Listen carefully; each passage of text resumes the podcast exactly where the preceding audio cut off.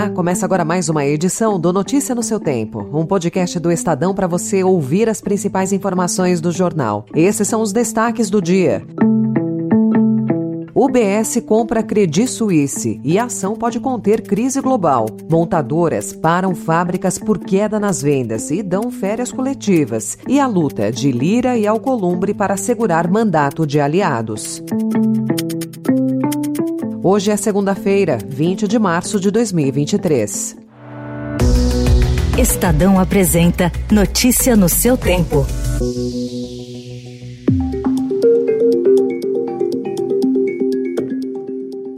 In this difficult situation, the takeover of Credit Suisse by UBS is the best solution for restoring the confidence that has been lacking in financial markets recently.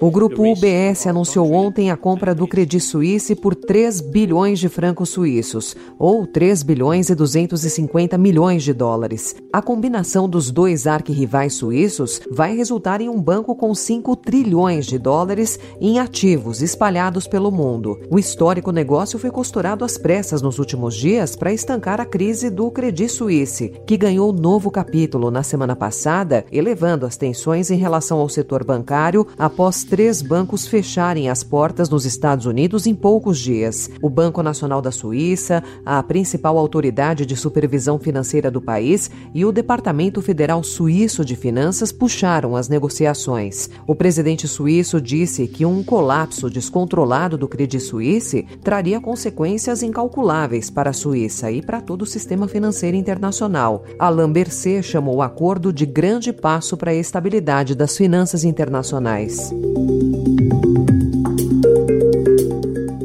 Por aqui, após dois anos de paradas forçadas por escassez de semicondutores, as montadoras voltam a interromper a produção, mas desta vez também por falta de consumidores.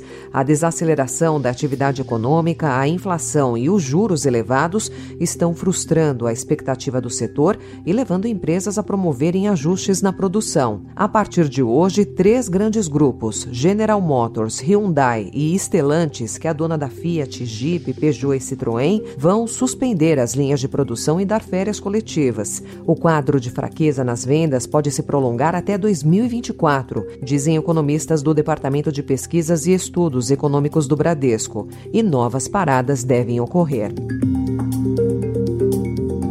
A melhora no fornecimento global de componentes, especialmente de semicondutores, ajudou os fabricantes de veículos a recomporem os estoques. No auge da pandemia, eles caíram para volumes próximos a 10 dias de vendas. Atualmente, os estoques das montadoras já são suficientes para 40 dias de vendas. A média normal é de 30 a 35 dias.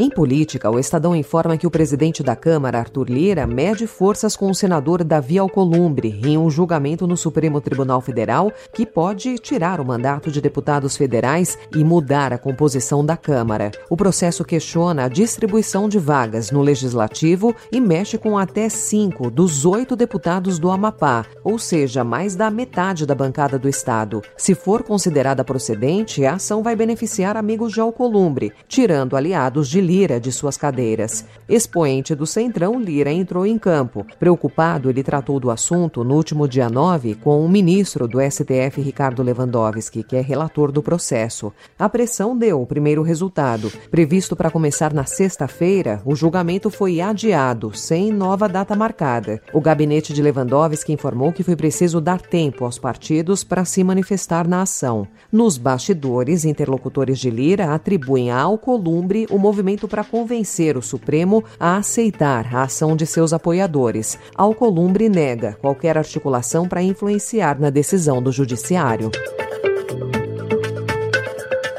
E foi divulgada ontem pesquisa IPEC, que mostra que o governo do presidente Lula é bom ou ótimo para 41% dos brasileiros. O mesmo levantamento aponta que 24% dizem que o governo é ruim ou péssimo e 30% avaliam como regular. A avaliação do início do terceiro mandato de Lula é melhor do que a de Jair Bolsonaro, seu antecessor.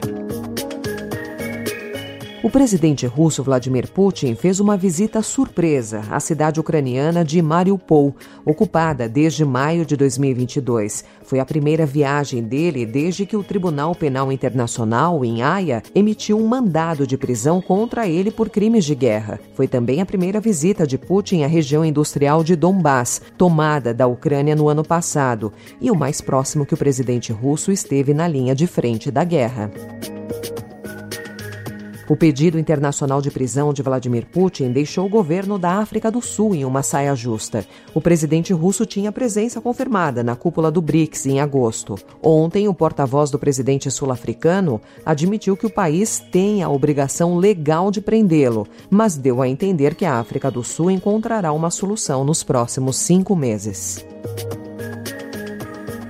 E hoje, na França, os oponentes políticos do presidente francês Emmanuel Macron discutem na Assembleia Nacional duas moções de desconfiança apresentadas na sexta-feira contra o governo de sua primeira-ministra, Elisabeth Borne. As moções foram uma resposta à decisão de Macron de aprovar a reforma previdenciária por decreto. Se uma delas for aprovada, o projeto de lei de aposentadoria seria rejeitado e sua primeira-ministra e todo o gabinete teriam de renunciar. Se as moções fracassarem, Macron pode decretar a idade de aposentadoria mais alta, mas tentará apaziguar seus críticos com uma remodelação do governo.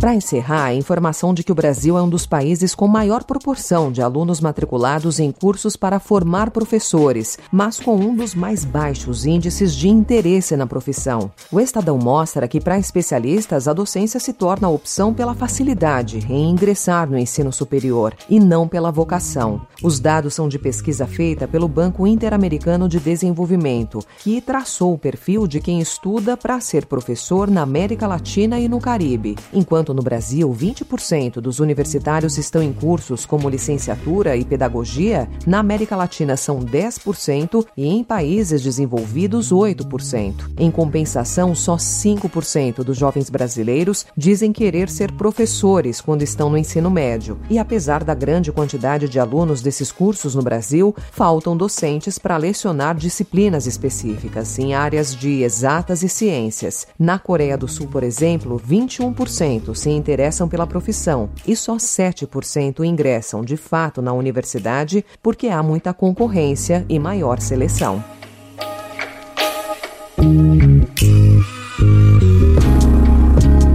Essa foi mais uma edição do Notícia no seu Tempo, com a apresentação e roteiro de Alessandra Romano, produção e finalização de Felipe Caldo. O editor de núcleo de áudio é Manuel Bonfim. Obrigada pela sua escuta até aqui e uma excelente semana. Você ouviu Notícia no seu tempo.